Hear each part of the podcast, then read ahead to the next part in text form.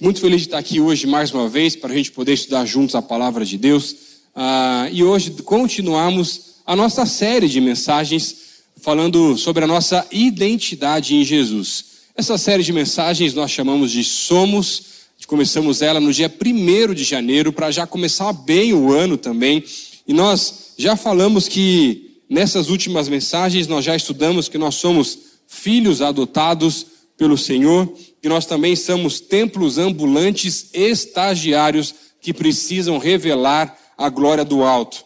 E hoje eu quero estudar com vocês mais uma identidade que nós temos também no Senhor e a Sua palavra nos revela através de mais uma das cartas de Paulo também, que Paulo vai dizer para nós que nós somos nova criatura. Vira para quem está perto de você aí e fala, ô criatura.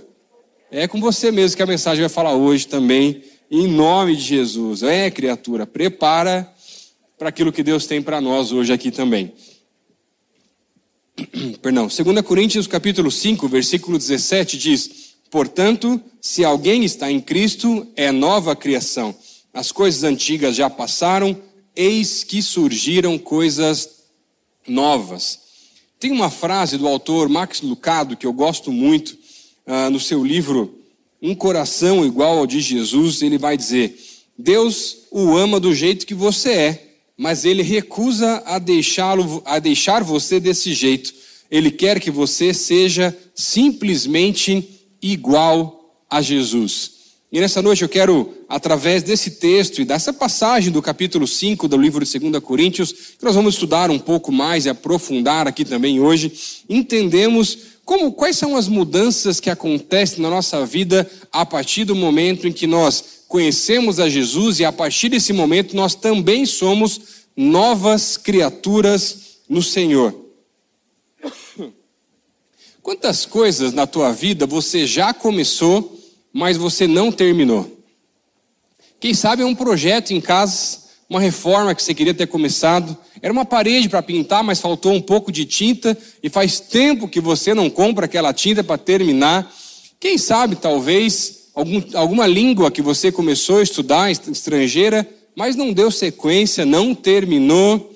Quais são os projetos na tua vida que você não conseguiu terminar, talvez simplesmente abandonou, ou quem sabe até gostaria de terminar, mas em meio à correria, em meio a tantas coisas, você simplesmente não conseguiu.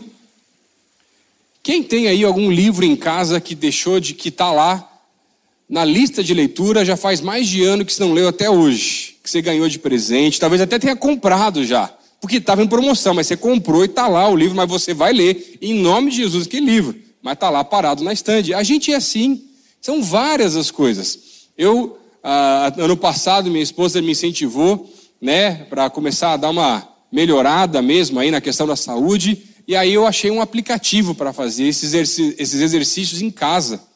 Era para eu fazer cinco vezes por semana. Quantas vezes você acha que eu fiz? Quantas você faria antes de me julgar o pastor? É? É pecador, é assim mesmo, né?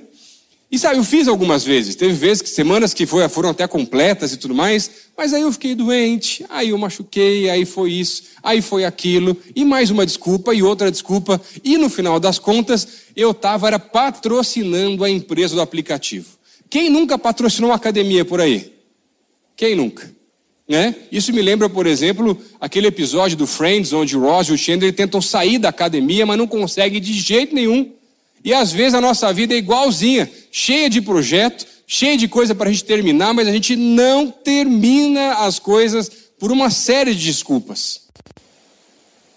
Não vou nem falar de dieta, porque aí o negócio fica feio. Vamos dar o um nome aos bois? Quem nunca tentou aquela tal de Ducan, jejum intermitente, a dieta do bacon, é o low carb, é isso, é aquilo, é aquilo outro. Quem nunca, gente? Usa aplicativos por aí, as refeições que entregam em casa. Foram tantas as tentativas, mas você que esperava um resultado muito mais rápido, o resultado não veio no tempo que você esperava, você simplesmente foi desistindo. Não me entenda mal, eu termino as coisas. Uma prova disso é essa mensagem que eu estou pregando hoje aqui. Mas existem áreas ou coisas da minha vida e projetos que estão inacabados há muito tempo. Como com certeza na tua vida também acontece a mesma coisa. E sabe, queria dizer para você que essa mensagem não tem como objetivo te fazer sair daqui e terminar ou colocar em dia todos os projetos que estão pendentes na tua vida. Ufa, pastor. Glória a Deus por isso, porque a pilha de livro lá era grande. Mas o que eu gostaria muito com essa mensagem é que você pudesse dar prioridade para aquilo que você não deveria ter deixado parar na tua vida ou não deveria ter deixado incompleto. Afinal de contas, se você é uma nova criatura, por que que você não vive como tal? Abre a tua Bíblia no livro de 2 Coríntios, a partir no capítulo 5, a gente vai ler a partir do versículo 1 esse texto, até o versículo 17, para entendermos um pouco o contexto e aquilo que a palavra quer falar também aos nossos corações e entendemos quais são as mudanças que nós temos à medida que nós nos tornamos uma nova criatura, ou criatura. Versículo 1 diz assim: Sabemos que se for destruída a temporária habitação terrena em que vivemos, temos da parte de Deus um edifício, uma casa eterna no céu, não construída por mãos humanas. Enquanto isso, gememos, desejando ser revestidos da nossa habitação celestial. Porque estando vestidos, não seremos encontrados nus. Pois, enquanto estamos nessa casa, gememos e nos angustiamos porque não queremos ser despidos, mas revestidos da nossa habitação celestial, para que aquilo que é mortal seja absolvido pela vida. Foi Deus que nos preparou para esse propósito, dando-nos o Espírito como garantia do que está por vir. Portanto, temos sempre confiança e sabemos que enquanto estamos no corpo, estamos longe do Senhor, porque vivemos por fé e não por aquilo que nós vemos. Temos, pois, confiança e preferimos estar ausentes do corpo e habitar com o Senhor. Por isso, temos o propósito de, de lhe agradar, quer estejamos no corpo, quer o deixemos, pois todos nós devemos comparecer perante o tribunal de Cristo, para que cada um receba de acordo com as obras praticadas por meio do corpo, quer sejam boas, quer sejam más. Uma vez que conhecemos o Senhor, procuramos persuadir os homens. O que somos está manifesto diante de Deus e esperamos que, este, que esteja manifesto também diante da consciência de vocês. Não estamos tentando novamente recomendar-nos a nós, porém, lhe estamos dando a oportunidade de exultarem em nós, para que tenham o que responder aos que se vangloriam das aparências e não daquilo que está no coração. Se enlouquecemos, é por amor a Deus. Se conservamos o juízo, é por amor a vocês. Pois o amor de Cristo nos constrange, porque estamos convencidos de que um morreu por todos, logo todos morreram. E ele morreu por todos, para que aqueles que vivem já não vivam mais para si mesmo, mas para que aquele que por eles morreu e ressuscitou, de modo que de algum de agora em diante a ninguém mais consideramos do ponto de vista humano, ainda que antes tenhamos considerado a Cristo dessa forma, agora já não o consideramos mais assim. Portanto, se alguém está em Cristo, é nova criatura. As coisas antigas já passaram, eis que surgiram coisas novas. Deus, estamos aqui hoje mais uma vez para adorar ao Senhor e aprender mais de Ti. Por isso eu quero pedir, Deus, fala aos nossos corações, nos ajude a entender tudo aquilo que o Senhor quer falar ao coração de cada uma das pessoas que está hoje ah, assistindo esse culto. Da mesma maneira como o Senhor constrangeu todo, tanto o meu coração à medida que eu aprofundava o estudo nesse texto, nessa palavra e preparava essa mensagem. Fala conosco, Deus, essa é a minha oração, no nome de Jesus. Amém.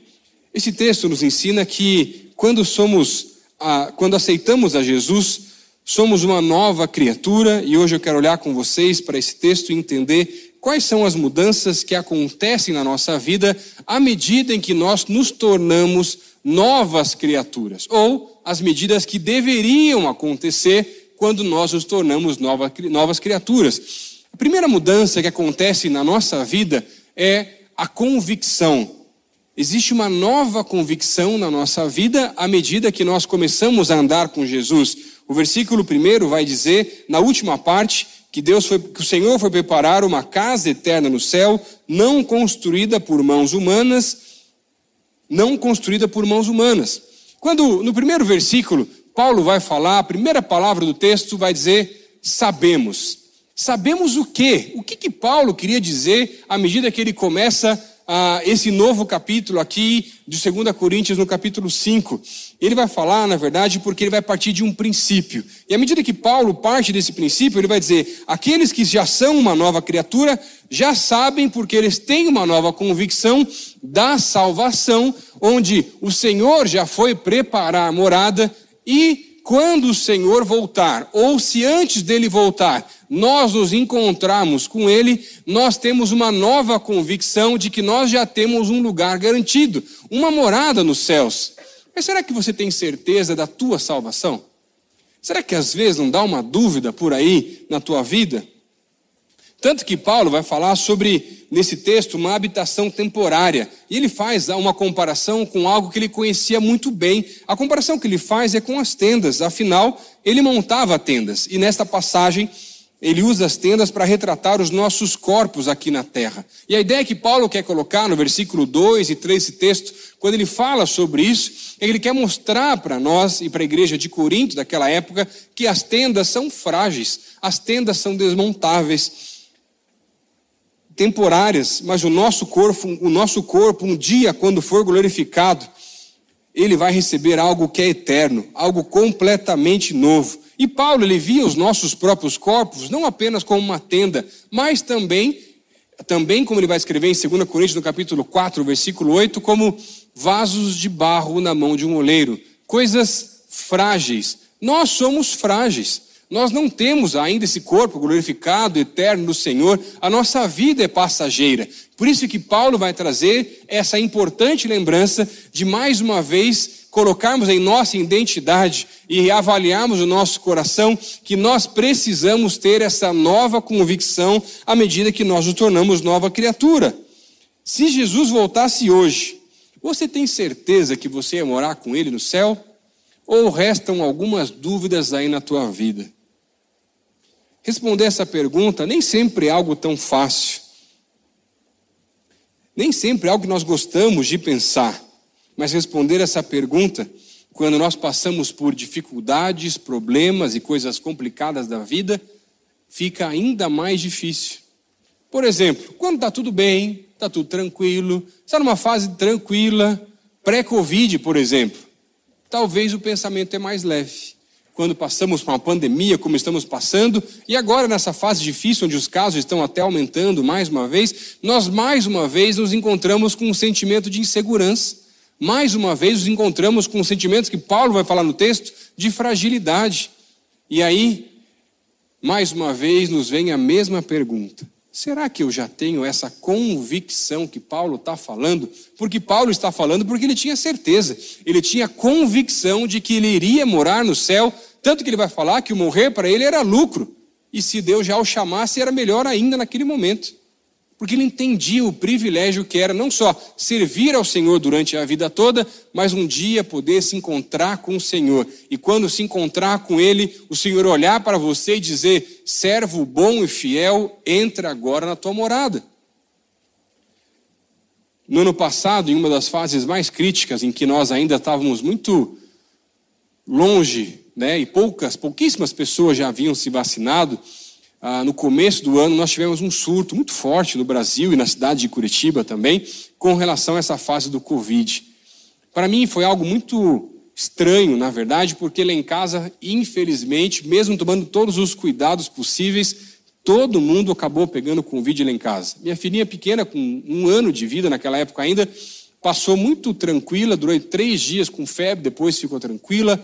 Minha esposa foram dez dias pesados, com gripe forte, dor no corpo, e eu, depois de dez dias, precisei ser internado. E ainda para piorar, descobri que estava com 17 pedras renais. Mas como sou uma pessoa equilibrada, fiz uns exames depois, descobri que não eram 17, eram 20, 10 de cada lado. Equilibrado, né? Mas sabe, uma das. Quando eu cheguei, quando eu. Na, na madrugada que eu percebi que não estava legal, que eu ia precisar ir para o hospital, eu avisei minha esposa, ela ficou com a nossa filha em casa, eu peguei o carro e fui dirigindo. E assim, eu estava com um pouco de tosse à noite em casa só.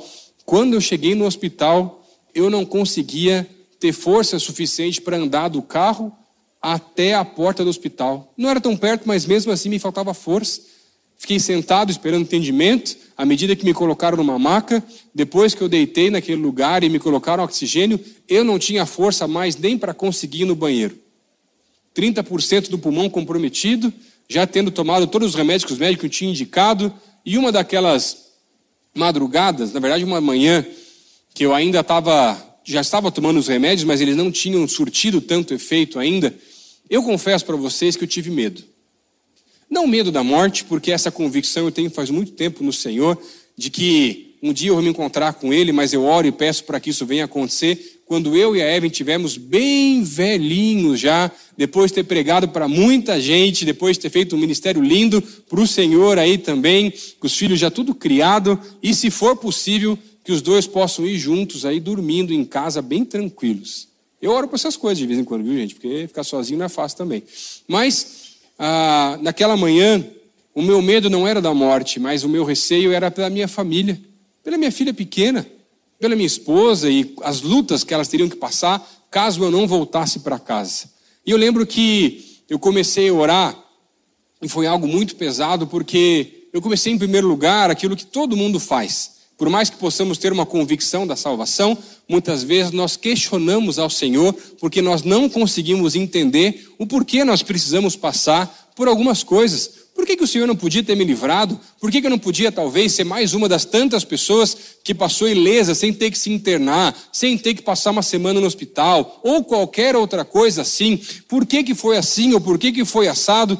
E depois que eu fiquei discutindo com Deus, a minha sensação foi muito estranha, porque a minha impressão era como, por uma das únicas vezes na minha vida, como se Deus não estivesse mais do meu lado.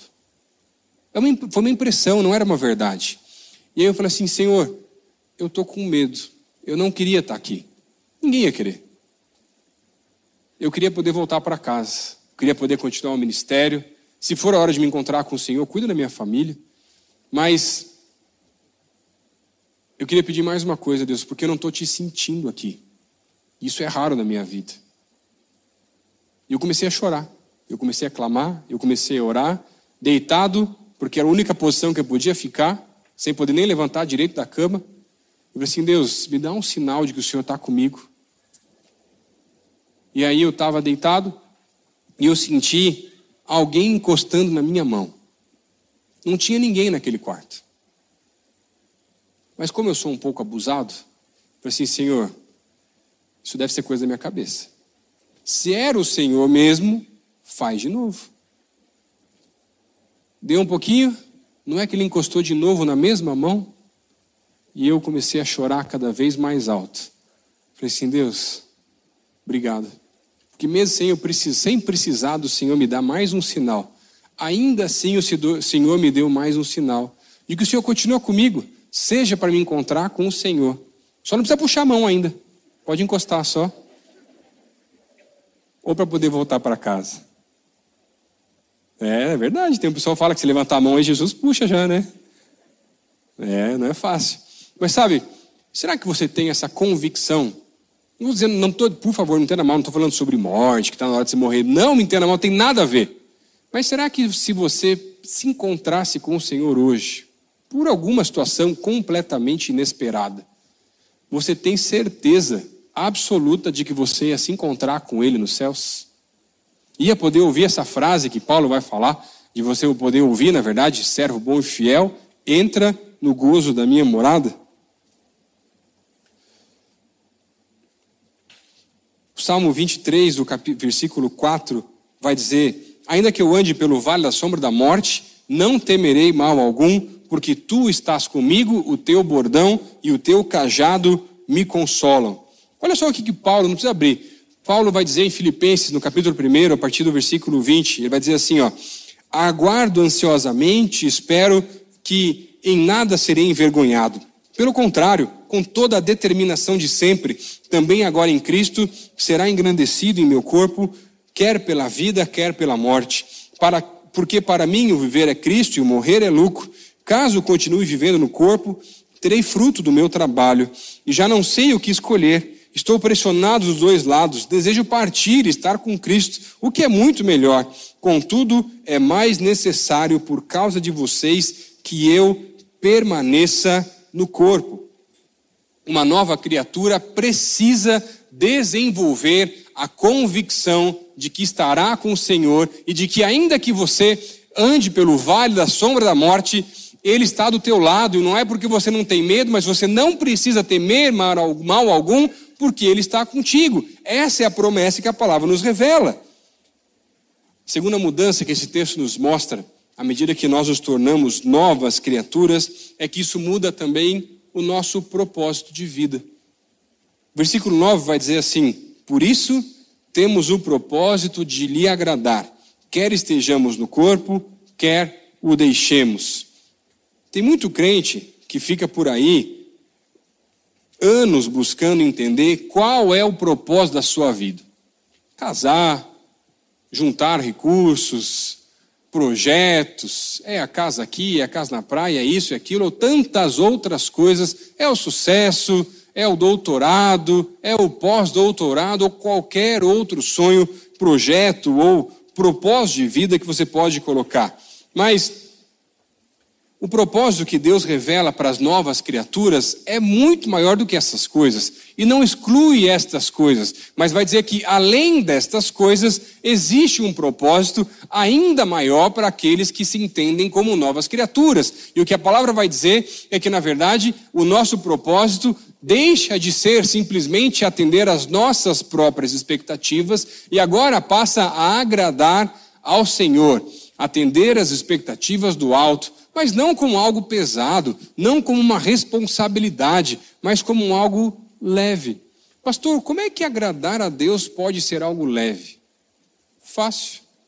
Sabe, às vezes nós complicamos demais a nossa relação com o Senhor. Eu creio que a relação nossa com o Senhor, ela é um relacionamento. E à medida que eu vou me aproximando nesse relacionamento, eu vou tendo mais intimidade. Por exemplo, quem nunca esteve apaixonado por alguém? E quando você estava apaixonado por alguém, a tua vontade não era agradar aquela pessoa ou criatura? Era ou não era? Claro que era. E se você fizesse alguma coisa que desagradasse, que não fosse aprovada, o que você fazia? Tentava o quanto antes consertar, remediar, resolver, porque no final das contas, a tua vontade era agradar a pessoa. Aquilo era pesado? Não deveria. Deveria ser algo natural. Essa é a ideia que Paulo vai colocar. Não como um peso, mas algo que é natural, porque eu tenho um relacionamento. E queridos, deixa eu dizer para você, Jesus ele é apaixonante. E à medida que eu vou estudando a palavra e conhecendo e andando mais com Jesus e conhecendo através da sua palavra, ele vai se tornando cada vez mais e mais apaixonante. E à medida que eu guardo a palavra dele no meu coração, isso vai ficando cada vez mais real. E a minha vontade cada vez mais é maior ainda de poder agradar ao Senhor em tudo aquilo que eu faço. Agradar a Deus não deveria ser um peso, mas algo natural das novas criaturas. Agora, quando a gente fala sobre criatura, isso me lembra muito, na verdade, uma história de terror, de um livro muito antigo que foi publicado em 1826 uh, ah, pela autora Mary Shelley, que vai falar sobre uma história muito conhecida de um personagem que hoje já tem diversos outros filmes e outros livros e histórias, chamado Frankenstein. Mas naquela história original, essa autora vai falar sobre um cientista, Victor Frankenstein, e esse cientista, na verdade, ele está pesquisando o elixir da vida. E por isso, nessa pesquisa e nas tentativas que ele vai fazendo, ele junta partes de corpos humanos para tentar formar, na verdade, uma nova pessoa e tentar fazer com que aquele corpo voltasse à vida. Essa é a história do pano de fundo do Frankenstein. Mas o problema é que quando ele consegue, naquela ficção, naquela história, né, em algumas versões por um raio lá, em outras versões com o próprio elixir que aquele cientista vai colocar, e hoje em dia tem tanta versão diferente aí que o negócio complica. Cuidado, Porque tem muita versão por aí de gente falando de coisa da Bíblia que também às vezes está fora. Então volta para a fonte direta aí para não se perder no processo. Mas ah, quando esse monstro torna a vida, na história original ele tem mais de dois metros, todo costurado, remendado, ainda sem muita noção da vida, e por isso aquele cientista fica morrendo de medo e foge, vai embora. O monstro fica perdido, vai para a floresta, onde ele começa a ter consciência, começa a entender as coisas. À medida que ele vai se aproximando da cidade, as pessoas vão afastando ele, não querem ele com convívio. Mas a história vai mostrar, na verdade, que a maior vontade do Frankenstein, daquele monstro, era, na verdade, conhecer o seu Senhor e entender o que? O propósito do porquê ele havia sido criado. E tem muita gente por aí que continua dando volta e mais volta e mais volta na vida, porque ainda não conseguiu entender qual é o propósito de Deus para cada um de nós. E tem muita criatura por aí, ou nova criatura, querendo trazer de volta monstros antigos do passado. Ressuscitar uns monstros aí que já deviam estar lá no passado, porque afinal de contas, somos nova criatura as coisas velhas já passaram, eis que tudo se fez novo. Será que não tem uns Frankensteins aí que estão te perseguindo?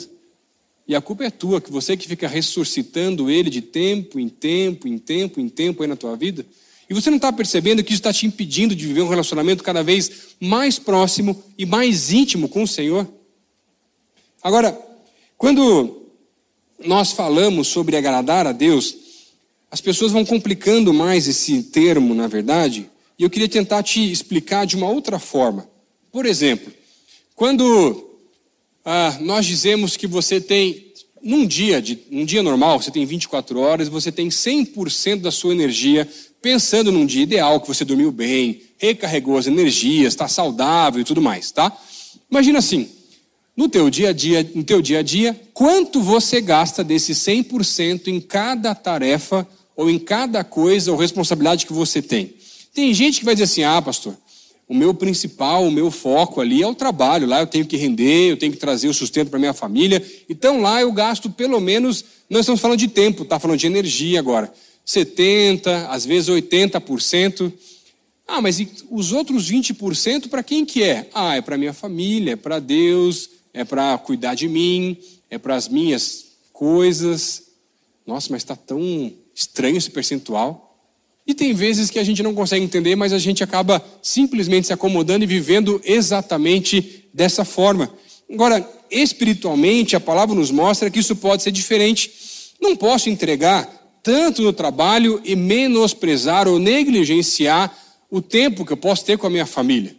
E não quer dizer com isso que tem que sair do trabalho, não, não é essa a ideia. Mas o que a Bíblia vai mostrar para nós é que quando eu olho para o exemplo de Jesus, no propósito de agradá-lo, eu vejo que o próprio Filho, Jesus, é enviado à terra, ele tinha o mesmo propósito, e a vontade dele era agradar ao Pai e cumprir o seu propósito até o final. E quando eu olho para Jesus, eu vejo que ele era 100% homem e 100% Deus. Eu não sou 100% Deus, eu sou 100% homem. Agora, existe uma força do alto sobre a minha vida que me sustenta, que me capacita, e quando eu olho dessa forma, para esse texto com o propósito de agradar ao Senhor, eu começo a ver que, na verdade, tudo aquilo que eu faço, e não simplesmente aquilo que é espiritual, ou aquilo que eu tento compartimentar na minha vida, mas Filipenses vai dizer que tudo, Colossenses, perdão, 3,23, tudo aquilo que eu faço, eu faço como se eu fosse para Deus. E se tudo aquilo que eu faço, eu faço como se fosse para Deus, a conta é diferente. Por que, que a conta é diferente? Porque, na verdade, eu não preciso ser o melhor em tudo aquilo que eu faço. Eu preciso entregar o meu melhor em tudo aquilo que eu faço. É completamente diferente. Eu não preciso ser o melhor da turma, porque talvez tenha alguém que seja muito melhor do que eu. Mas eu preciso entregar o meu melhor ou fazer o meu melhor. E eu preciso fazer o meu melhor em casa. Eu preciso fazer o meu melhor no trabalho. Eu preciso fazer o meu melhor na igreja. Eu preciso fazer o meu melhor no devocional. Eu preciso fazer o meu melhor em todas as áreas da minha vida. E a conta é diferente porque, na verdade, entendendo dessa forma o texto, eu preciso entregar 100% do meu trabalho, eu preciso entregar 100% na minha casa, eu preciso entregar 100% com os meus amigos, eu preciso entregar 100% em tudo aquilo que eu faço. Pastor, mas isso é desumano. É mesmo. Mas você é uma nova criatura. Novas criaturas deixam de ser humanas e se tornam seres sobrenaturais. Você não é mais natural. Existe uma força do alto que te capacita. Mas se você se rende ao passado, à velha criatura, ao velho homem, a nossa tendência é chegar em casa depois de um dia de trabalho e simplesmente sentar no sofá sem querer fazer nada e deixar as responsabilidades da casa, da vida, de tantas coisas que nós temos que fazer com qualquer outra pessoa, porque a gente está cansado. E uma das piores frases que existe na face da terra é a gente falar assim: eu mereço. Eu mereço um pouco de descanso. Ah, eu mereço tanto umas férias. Ah, eu mereço tanto isso. Talvez você até mereça. Mas sabe o que você merece também? O inferno. Mas Deus enviou o seu filho para morrer na cruz por mim e por você, para que pudéssemos tornar nova criatura e um dia nos encontrarmos com Ele nos céus. Olha só o que Paulo vai dizer. Eu te falei, né? Colossenses 3, 23. Tudo que fizerem, façam de todo o coração, como para o Senhor e não para homens. Agora, pensa um pouco comigo. Se você não está agradando a Deus, quem é que você está agradando? Será que é você mesmo? Será que são os outros? Será que é coisa ruim? Olha só o que Paulo diz em 1 Coríntios, no capítulo 6, no versículo 11. Assim foram alguns de vocês, mas vocês foram lavados, foram santificados, foram justificados em nome do Senhor Jesus Cristo e no Espírito do nosso Deus. Paulo vai falar aqui nos versículos anteriores sobre uma série de pecados que existia na igreja de Corinto, tanto que a carta de 1 aos Coríntios é uma carta extremamente pesada, porque a igreja estava completamente dividida em facções, e as pessoas com pecados, até mesmo para falar, talvez, uma palavra para descrever, seriam quase que hediondos, na verdade, digamos assim, aos nossos olhos. Mas Paulo vai aqui dizer que existia uma série de pecados na igreja, mas eles haviam sido assim, mas haviam sido perdoados santificados, justificados, agora eram nova criatura e não tinham mais o poder da escravidão do pecado que tinham antes. Uma das maneiras de agradar a Deus é se afastar cada vez mais da nossa vida de pecado, como novas criaturas. Por que é que você fica vivendo a vida da velha criatura? Do velho homem? Será que não está na hora de mandar embora alguns monstros do teu passado que estão te assombrando? E tem uns Frankensteins por aí te perseguindo. E é coisa do inimigo. Para você finalmente viver a mudança que a palavra de Deus fala para nós, à medida que nós nos tornamos novas criaturas do alto. E a terceira e última mudança que eu quero ver com você aqui hoje, nessa tarde, é que à medida que nós caminhamos com o Senhor e nos tornamos nova criatura, isso traz uma mudança e nos gera um novo coração. Versículo 16 diz assim: De modo que de agora em diante a ninguém mais consideramos do ponto de vista humano. Ainda que antes tenhamos considerado a Cristo dessa forma, agora já não o consideramos mais. Nós vamos recebendo um novo coração do Senhor, eu quero te mostrar isso um pouquinho na palavra.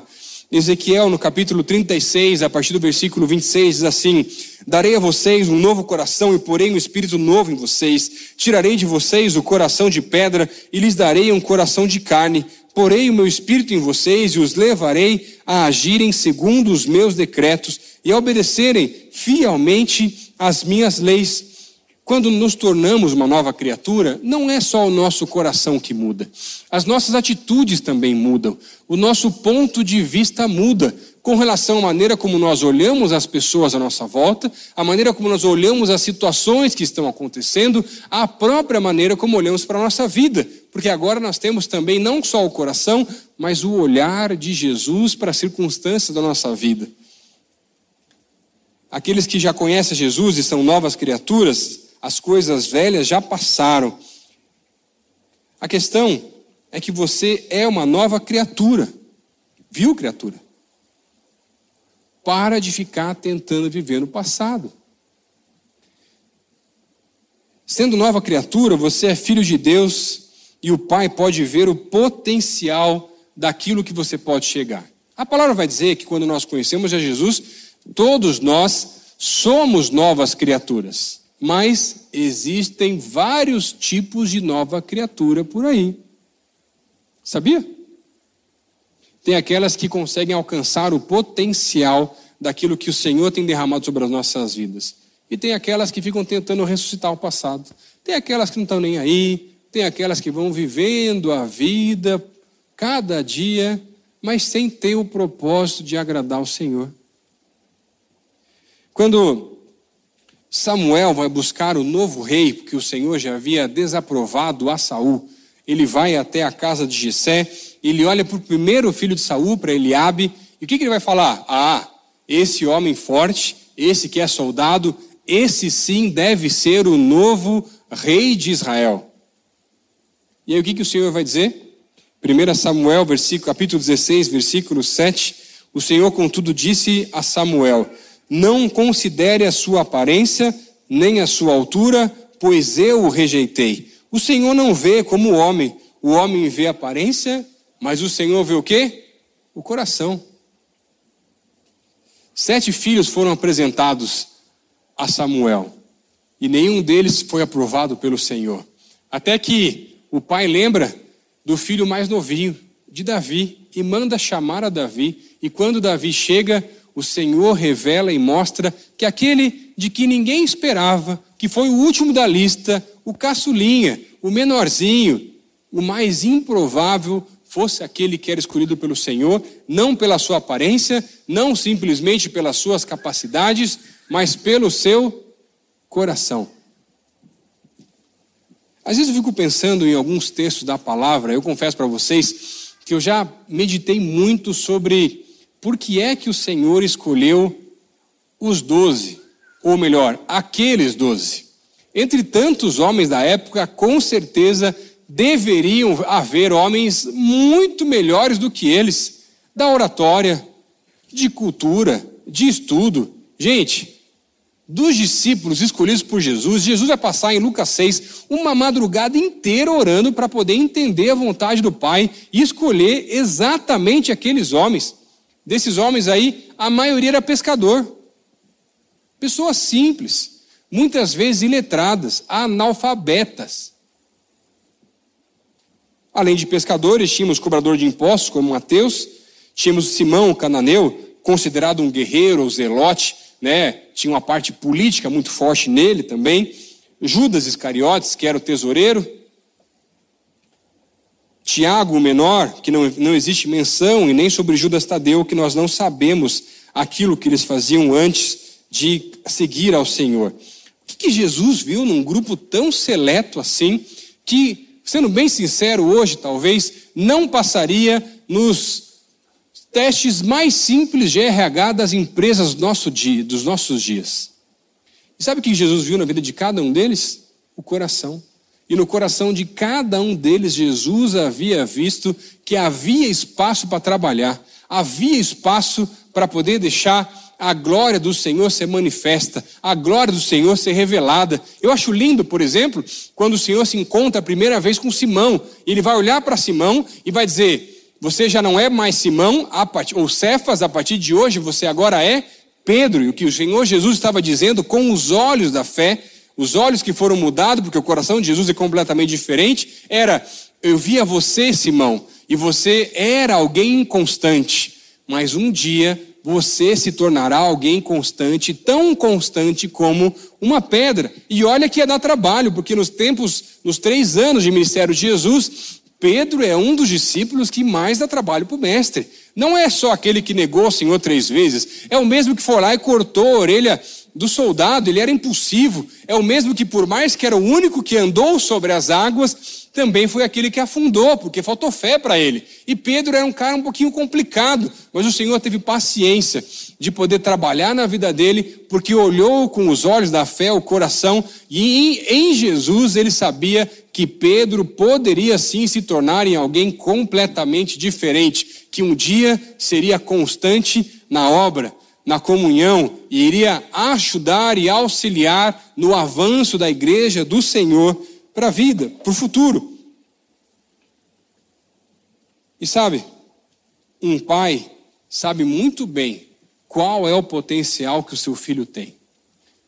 E não existe mais nada mais triste na face da terra, mas também nos céus, do que um pai ver o seu próprio filho negligenciando o potencial que o pai sabe que aquela criança, aquele jovem, aquele filho talvez já adulto, tem em fazer. E o Senhor está enxergando hoje o meu potencial e o teu potencial. Eu não estou falando para você hoje sobre chamado. Eu não estou falando aqui sobre você deixar tudo que você tem, parar tudo que você está fazendo e ir para a obra. Não estou falando nada, de, não tem nada a ver sobre isso. Eu estou falando hoje aqui sobre algo completamente diferente. O que eu estou dizendo para você aqui é: Deus tem enxergado um potencial enorme sobre a tua vida. E talvez você tenha desperdiçado, porque você podia ser um pai melhor. Você podia ser um namorado, uma namorada melhor. Você podia ser até um solteiro melhor, se esta é a tua situação. Você podia ser um funcionário melhor, um chefe melhor, um líder exemplar. Você podia ser um crente muito melhor do que você é. Mas talvez, por N desculpas, N razões, você tenha negligenciado, deixou esses projetos ficarem inacabados em algum momento da tua caminhada. Mas sabe, uma das coisas que Deus falou comigo mais forte preparando essa mensagem é que eu e você somos novas criaturas. E eu e você, além de sermos novas criaturas, podemos ser também novas criaturas que alcançam o potencial máximo daquilo que o Senhor tem visto na minha vida e na tua vida. Eu vim aqui hoje fazer algo diferente com vocês, encerrando essa mensagem.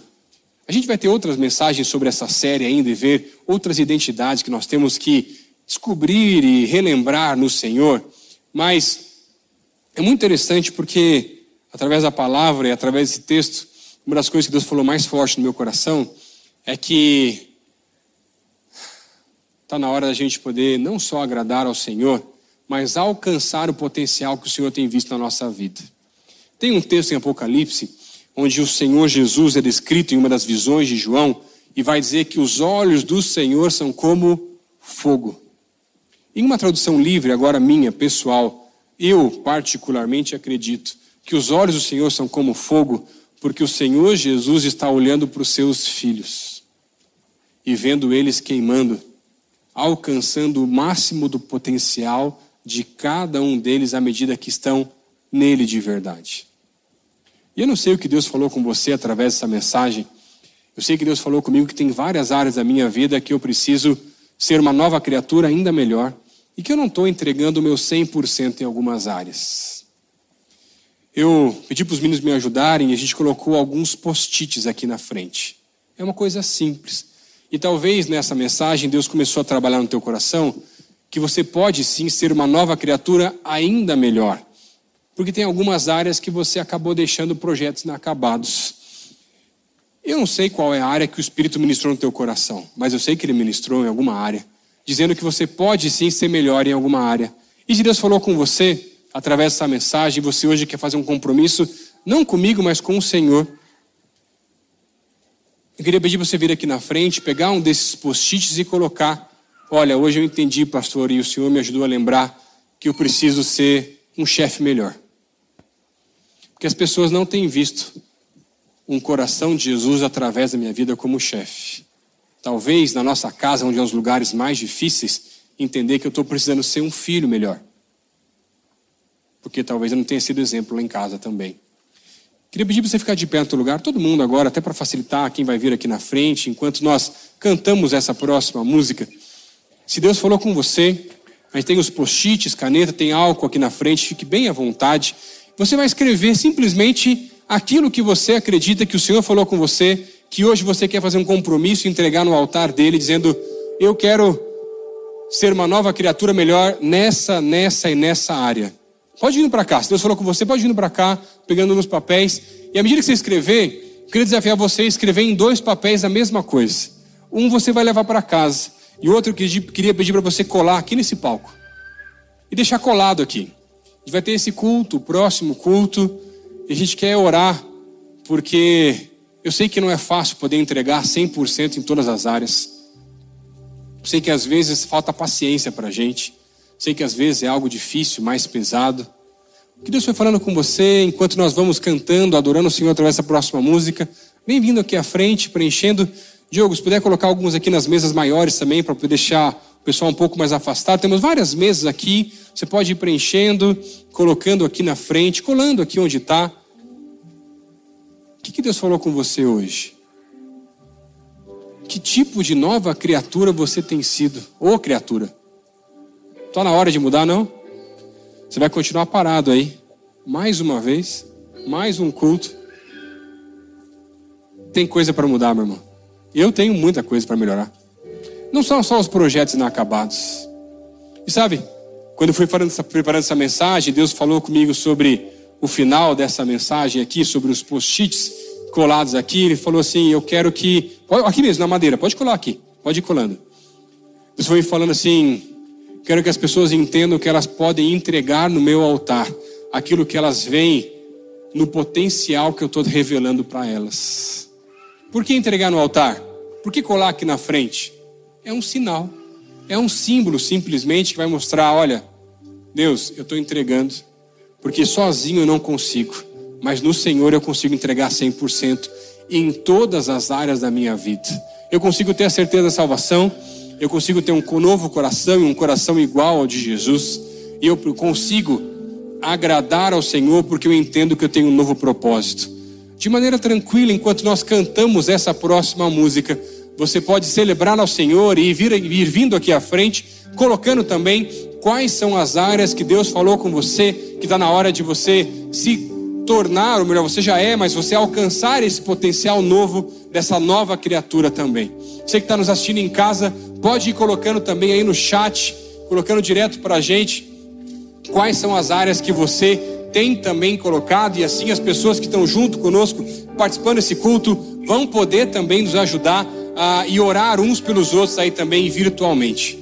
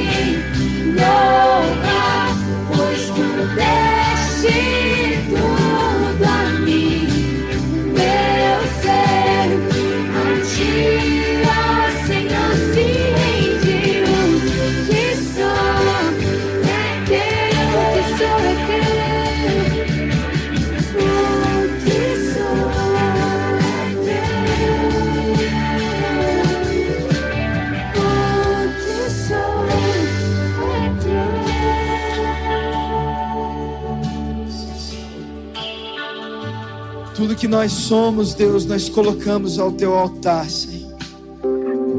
Senhor Deus, nós sabemos que nós somos teu projeto, Senhor. E o Senhor tem algo para fazer na nossa vida, através da nossa vida. Senhor Deus, o Senhor é o Deus que chama e o Senhor termina, Pai. Eu oro, Senhor Deus, que no nome de Jesus, Senhor Deus, aquele que é fiel para cumprir, vai fazer até o fim, Senhor Deus, a boa obra que começou, Senhor. Senhor Deus, clamamos, Senhor Deus, que o Senhor esteja nos abençoando, cuidando de nós, Senhor Deus. Ah, Senhor Deus, rendemos o nosso coração no teu altar, Pai, e clamamos, Senhor Deus, que no nome de Jesus, o Senhor esteja renovando, Deus, a nossa mente de acordo com a tua vontade, com o teu poder, Senhor Deus. Porque nós sabemos, Senhor Deus, que somos nova criatura, Senhor. Ah, Espírito Santo, nos direciona, Senhor Deus, nessa semana. Nos direciona, Senhor nos impulsiona para viver mais de Ti e terminar cada projeto que o Senhor colocou nas nossas mãos, isso que foi colocado aqui no Teu altar, Jesus. Em nome de Jesus, Senhor. Amém, amém, amém. Aleluia, Jesus. Você pode aplaudir ao Senhor. Aleluia, glória a Deus. Glória a Deus, glória a Deus, glória a Deus. Gente, tem um projeto de Deus que eu gostaria de pedir para vocês estarem orando. A gente tem um projeto lá no Parolim e eu fui avisado agora pelo celular que a chuva tá pegando muito forte lá e tá muito feio. Muito feio mesmo. Fica ligado nas redes sociais, a gente vai avisar como que você pode estar tá ajudando. Está sendo uma igreja, a gente terminando esse projeto que Deus colocou nas nossas mãos. A gente, como igreja aqui, tem alguns convites para fazer para você estar tá se conectando com a gente durante essa semana e como igreja também. Primeiro convite: se você ouviu essa mensagem e você sentiu algumas coisas diferentes no seu coração e você quer ser um discípulo de Jesus, Jesus te chama a seguir Ele e a gente quer te ajudar, fazendo um discipulado contigo. E tem esse link aí que você pode acessar e entender mais disso. Segundo convite, uma célula. Você fazer parte de um grupo em que nessa igreja grande você vai se sentir acolhido, amado. É um grupo, uma igreja menor, pertinho de você. Terceiro convite. Você que faz tempo que está aqui nessa igreja, mas ainda não é membro dessa igreja e quer ser membro. A gente quer que você seja uma igreja junto com a gente. Acesse esse link agora. A gente vai orar agora para encerrar o culto e colocar o parolim diante de Deus também. Você concorda com isso? Vamos orar ao Senhor. Senhor Deus, em nome de Jesus, te agradecemos, Senhor, pelo que o Senhor fez hoje, nessa tarde aqui. Clamamos, Senhor Deus, que o Senhor, no nome de Jesus, esteja colocando, Senhor Deus, todo bom depósito do Senhor sobre a nossa vida, Senhor Deus, e gerando bons frutos, Senhor Deus, através dessa palavra que ouvimos hoje aqui, nos direcionando, Senhor Deus, com a tua vontade que é boa, perfeita e agradável. Senhor, colocamos o parolim diante de ti. Cada vida que está lá, Senhor Deus, agora, Senhor Deus, no meio daquela chuva, Senhor Deus, desesperados, Senhor Deus, que de alguma maneira, Senhor Deus, a luz de Jesus possa brilhar ali no meio daquela confusão, Senhor. Clamamos, Senhor Deus, que o Senhor nos mostre como podemos ajudar, Senhor. Senhor Deus, que no nome de Jesus, Senhor, o Senhor esteja abençoando os meus irmãos aqui. Que o amor de Deus, o nosso Pai, a graça do nosso Senhor Jesus Cristo e as consolações do seu Santo Espírito repousem sobre a tua igreja aqui presente em toda a face da terra. É isso que nós oramos no nome de Jesus. Amém, amém, amém. Deus abençoe a sua vida. Até semana que vem. Tenha uma ótima semana.